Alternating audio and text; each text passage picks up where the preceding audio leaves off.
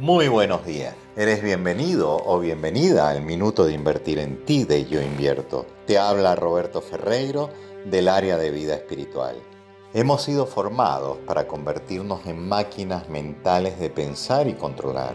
Cuanto más se instala la máquina del pensamiento en tu vida, vas a sentir como las emociones negativas, como la rabia, la culpa y el miedo, toman el poder, te sumergen en el malestar.